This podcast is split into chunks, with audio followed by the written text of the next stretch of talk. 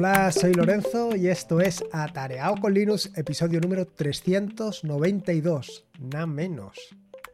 Como cada nueva versión de Ubuntu, bueno, antes era cada versión de Ubuntu, ahora es cada nueva versión de Nome, pasando de la 40 a la 41, de la 41 a la 42, esto me conlleva o me lleva a tener que actualizar todas y cada una de las extensiones que tengo de todas las extensiones me refiero a las extensiones para NoMesel que están disponibles en la página web de NoMesel Extension. Pues no te sé decir cuántas tengo ahora, pues a lo mejor una veintena de extensiones. Y la cuestión es que voy actualizándolas poco a poco. Eh, más bien las voy actualizando de tandas. De repente me siento y hago cuatro o cinco y luego pues me dejo algunas por hacer, luego vuelvo a hacer otras tantas. Así que este fin de semana ha sido un fin de semana prácticamente dedicado en exclusiva a la em, actualización de extensiones. Y esto ha sido así básicamente porque hace unos días en Twitter me comentaron si eh, había posibilidades de hacer una extensión utilizando la API de DeepL para crear bueno, pues para crear una herramienta que permitiera hacer traducciones. Permitiera hacer traducciones tal y como lo hace eh, la, propia aplicación. Resulta que la propia aplicación, la propia aplicación de DeepL, eh, que está disponible única y exclusivamente para Windows y para MacOS, esta manía que tienen los desarrolladores de no ponernos las cosas fáciles a los demás, bueno, pues eh, esta herramienta que te digo que está funcionando en Windows y MacOS, lo que hace es, utilizando el atajo de teclado Control C, C, Em, lo que hace es copiar y posteriormente, utilizando lo que tiene en el portapapeles, realiza la traducción. Y esto está muy bien, la verdad es que es súper interesante. Y eh, como te decía, en uno de los hilos de Twitter comentan a ver si era posible hacer esto y me piden ayuda. Total, que no puede ser, no me puedes pedir ayuda porque luego me enfrasco, me enfrasco y, es lo que lleva.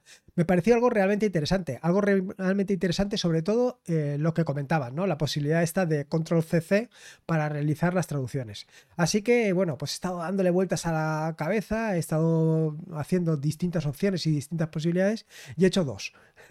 a falta de pan, buenas son tortas, quiero decir. Una primera aplicación la he implementado en Rust, y la he implementado en Rust utilizando, por un lado, la parte de portapapeles, que encontré un crate que era bastante sencillo de implementar y lo puse en marcha. Y luego, por otro lado, la parte gráfica he utilizado, por supuesto, como no podía ser de otra manera, GTK. Esto a pesar de que en el hilo de Twitter lo que dicen es que preferiblemente no se utilizara GTK, pero bueno, yo lo he puesto ahí porque al final se trataba de hacer una POC, una, pequeña prueba para comprobar el funcionamiento, lo mínimo imprescindible. Y la verdad es que queda bastante bien, queda bastante bien. Eh, lo cierto es que no tiene gran cosa. Quiero decir, al final lo que hace es copias al portapapeles y lo que se copia al portapapeles eh, llama a la API y lo traduce. Y bien, lo que pasa es que en el momento de hacer esto me di cuenta de que sí, está bien, pero realmente lo que tiene sentido es una extensión. Es una extensión para NoMesel, o una extensión o un indicador para el, el área de indicadores, cualquiera de estas dos opciones. ¿Y por qué? Te preguntarás. Bueno, pues primero porque de esta manera siempre estás informado de eh, efectivamente si el, em, te digo, si la aplicación está funcionando. Quiero decir, al final, eh, este servicio, DeepL, es un servicio que no es gratuito. Bueno, tienes hasta 500.000 caracteres para traducir, pero a partir de los 500.000 caracteres ya tienes que eh, pagar, con lo cual esto de estar traduciendo todo lo que va al portapapeles es un poco locura. Así que hay que ir con un poco de mesura. Por eso te digo que tener un indicador en el área de indicadores que te diga si estás utilizando el servicio o no lo estás utilizando es algo realmente interesante. Y luego, por otro lado, porque lo tienes siempre accesible. Al final, eh, yo creo que el objetivo básicamente de todas las aplicaciones que se sitúan, que se colocan en el área de indicadores, es por, primero, para estar informado de diferentes aspectos, por un lado, y por otro lado, para eh, que lo tenga siempre a mano. Y esta es la gran ventaja que le encuentro yo a esta herramienta, que ahora lo tienes siempre a mano. Siempre tienes la posibilidad de, pues, primero, saber si está funcionando y segundo, pues, poder copiar por otro lado lo que acabas de traducir. Incluso hacer alguna que otra cosa adicional. Así que a mí me parecía una forma interesante. Cuestión que me puse manos a la obra una vez terminado la aplicación en Rust, vi que era relativamente sencillo, lo subí a los repositorios de GitHub y se lo comenté, pues para que en el caso de que lo consideraran, pudiera utilizarlo o pudieran hacer con ello lo que consideraran. Pero me quedaba la otra parte. Eh, vi que la parte interesante sería integrarlo con eh, NoMesel y dije, pues vamos a hacer una extensión, ¿por qué no? ¿Qué demonios? Una extensión en JavaScript, eh, pasando todo lo que habíamos hecho en Rust a hacerlo con JavaScript. ¿Por qué no? Así que nada, ha sido una verdadera locura. Me he metido manos a la obra y bueno, pues no la tengo terminada. A lo mejor cuando escuches el podcast sí y a lo mejor cuando escuches el podcast ya está disponible. Pero casi, casi está a puntito. Ahora mismo tengo un problema eh, con la comunicación con la API, que sí que está resuelta en la parte de Rust, pero en esta parte por algún tipo de razón que no termino de encontrar me está dando un error 403 de no autorización. Pero todo lo demás está. Y además no solamente está, sino que he conseguido, pues revisando todo lo que tenía en extensiones anteriores, arreglar problemas de otras extensiones. Y es que esto es precisamente una de las grandes ventajas de llevar a cabo o de llevar adelante varias extensiones en paralelo, o varias aplicaciones o varias herramientas, que conforme vas descubriendo, eh, conforme vas avanzando, conforme vas eh, mejorando en tu conocimiento de todo el software que estás utilizando, pues vas mejorando de forma, eh, de forma en paralelo todas las aplicaciones. Quiere decir que estableces unas sinergias entre aplicaciones. Es algo realmente curioso. Pero bueno, realmente interesante porque lo que he conseguido ha sido la primera de las aplicaciones que llevaba bastante tiempo intentando resolver. Bueno, mejor dicho, la primera de las extensiones es Panel Data Form o Panel Date Form que es eh, una modificación del panel, de la fecha que aparece en el panel, en el panel superior, para que le puedas poner el formato que a ti te dé la gana. Y esto es fantástico. Bueno, pues la cuestión es que eh, había creado una extensión que te permitía establecer una serie de configuraciones predeterminadas y había una opción para que tú pusieras la configuración que tú quisieras para el formato. Es decir, por ejemplo, primero el año, luego el mes, luego el día, o primero el día, luego el mes y luego el año. En fin, como tú creas, con barras, con guiones, como, como tú, como a ti te viniera bien. Así que eh, probando todo esto, haciendo todo este tipo de cosas, eh, la cuestión es que la parte de la edición manual no me funcionaba. Pero es que no me funcionaba desde hace varias versiones. Creo que desde la versión 40 que no funciona. Y bueno, pues estaba ahí como están las otras opciones, pues tampoco le presté mucha más atención. Pero esto de no poder introducir texto, bueno, realmente sí que podías introducir texto haciendo un poco de trampa, es decir, copiando de otro lado y pegando. Pero escribir directamente no podías.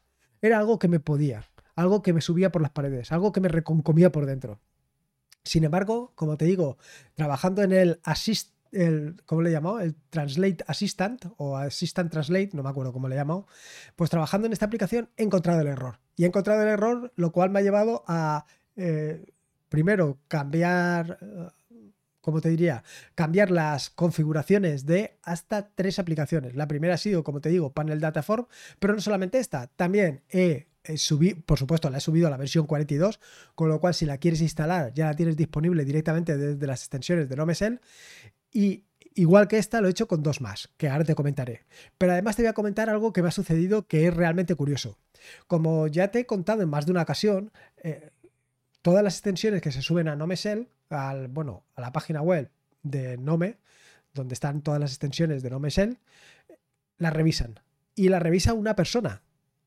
Bueno, una o varias personas, me imagino, no creo que haya una sola. Bueno, pues este fin de semana ha sido una verdadera lucha. Yo subí a extensión, y la otra persona me lo revisaba. La otra persona me lo revisaba y yo le subía extensión. Ha sido una pequeña lucha de titanes. Por supuesto ha ganado él. Eso no lo tienes que, no, lo puedes poner en duda. Pero ha sido muy interesante. Además, conforme él me decía los problemas que tenía, eh, porque quiero decir, bueno, ahora te comentaré. Conforme él me iba, eh, diciendo los problemas, yo los corregía no solamente en la extensión donde me lo decía, sino no en el resto de extensiones no es que fueran problemas graves o, errores de la aplicación, sino que, eh, por ejemplo, tenía una serie de métodos que los tenía en una clase aparte y que en la versión, no sé si en la 41 o la 42 de Nome ya está integrado directamente en Nome, con lo cual no tiene ningún sentido utilizar una herramienta externa. Hay que utilizar pues, las herramientas que te proporciona eh, el, entorno de trabajo. Y eso es lo que he hecho. Bueno, pues eh, ya te digo, ha sido una verdadera lucha de titanes interesante, ¿eh?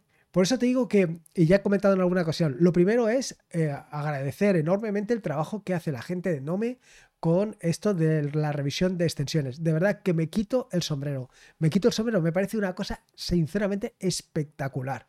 Eh, eh, yo estar todo el día revisando y de forma completamente altruista es que es una cosa, vaya, es para darles un, bueno, pues una donación, como mínimo una donación, ¿qué le vamos a, qué, qué, mínimo se puede hacer?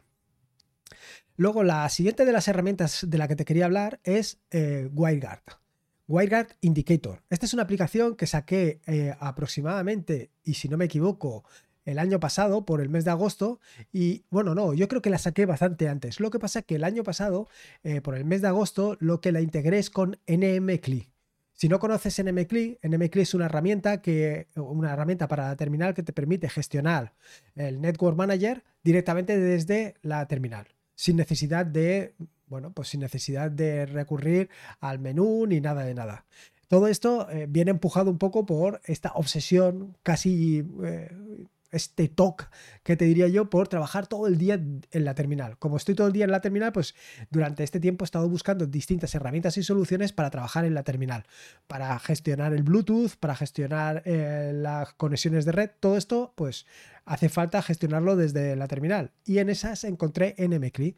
Cuando descubrí NMCLI, se me abrieron los ojos, se me abrieron los ojos como platos, me quedé ojiplático, porque claro, esa era la solución perfecta de la otra manera, tenía que utilizar, tenía que ganar derechos de administrador para configurar WireGuard.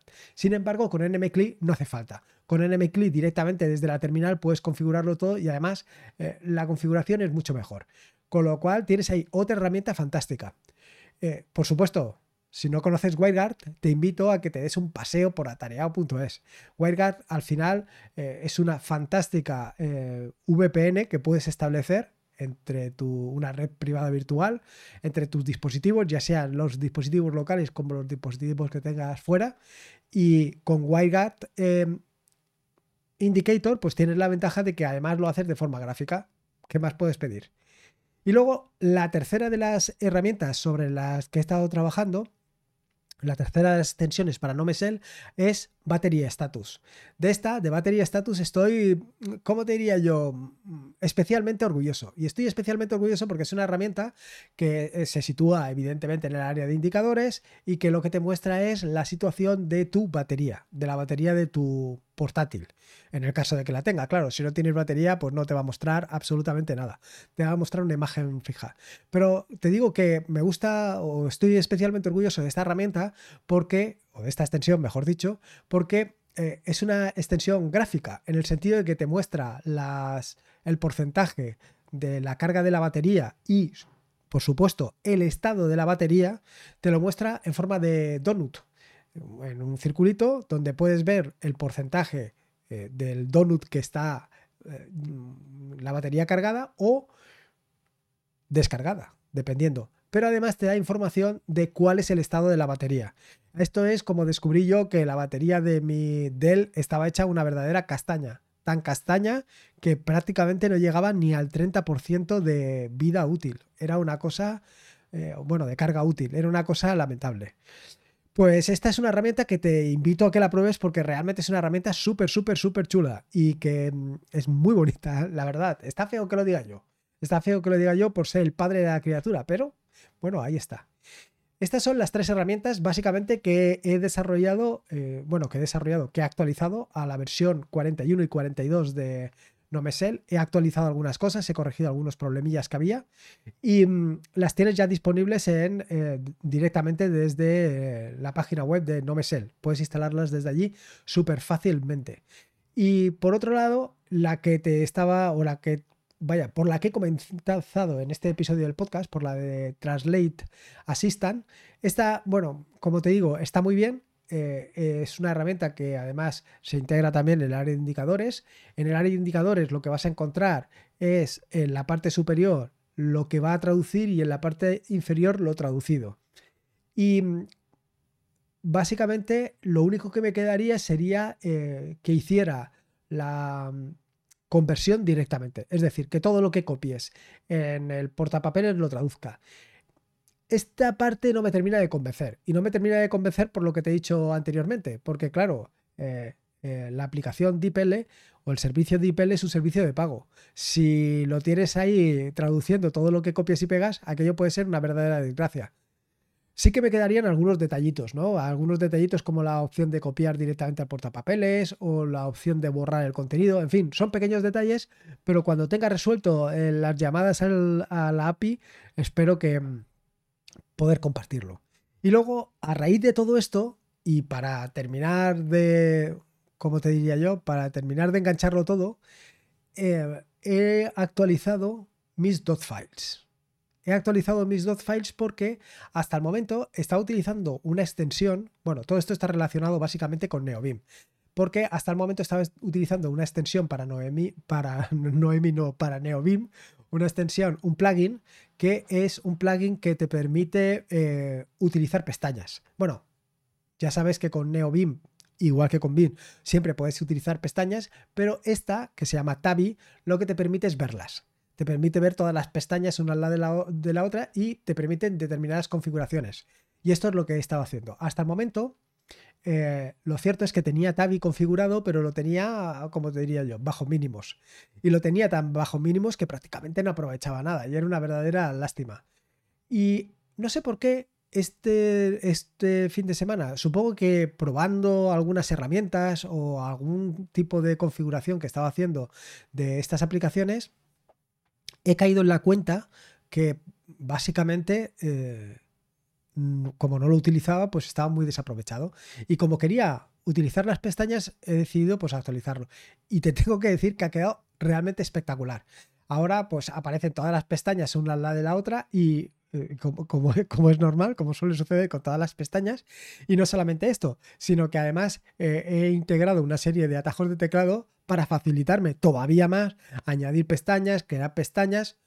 Vaya, cosas que por defecto están tanto en BIM como en NeoBIM, pero que ahora pues le he dado un toque muy personal.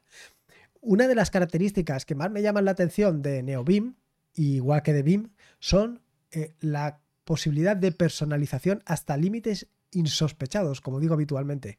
Y es que, sí, está bien, te instalas una extensión, pero si no la configuras es como si no la tuvieras. Y esto es un poco lo que me ha pasado en el caso de, em, Tabi, que aun teniéndola instalada, pues como no la había configurado, pues no estaba aprovechándola todo lo que la podía aprovechar. Una verdadera lástima. Desde luego, si no conoces este plugin, te lo recomiendo, pero una barbaridad. Porque la verdad es que funciona fantástico. Y si encima lo personalizas tal y como lo he hecho yo, vamos, queda, queda chulísimo, queda chulísimo.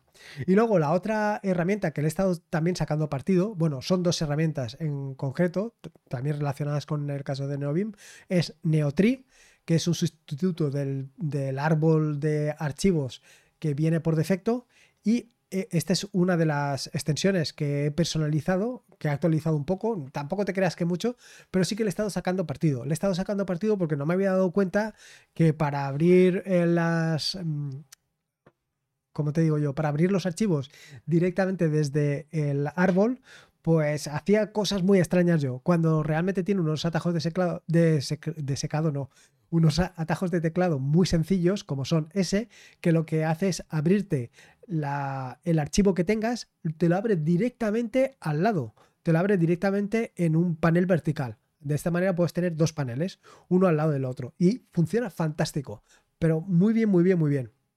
Así que eh, la verdad es que este eh, reestudio de los atajos de teclado que tiene Neotree ha sido fantástico porque me ha permitido mejorar todavía más el uso de esta herramienta.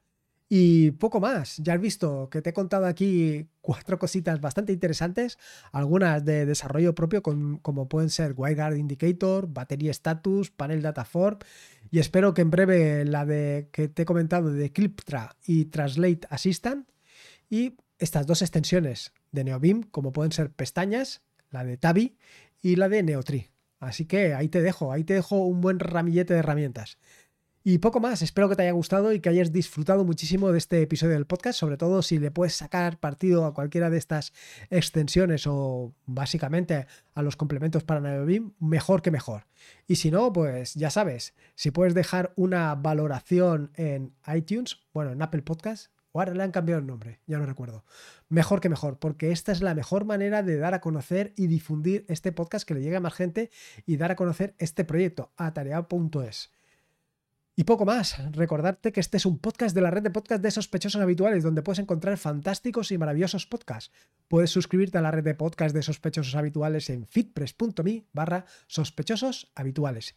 Y por último, y como te digo siempre, recordarte que la vida son dos días y uno ya ha pasado, así que disfruta como si no hubiera un mañana y si puede ser con Linux y en este caso con Nomesel y todas sus extensiones, mejor que mejor. Un saludo y nos escuchamos el próximo lunes. Hasta luego.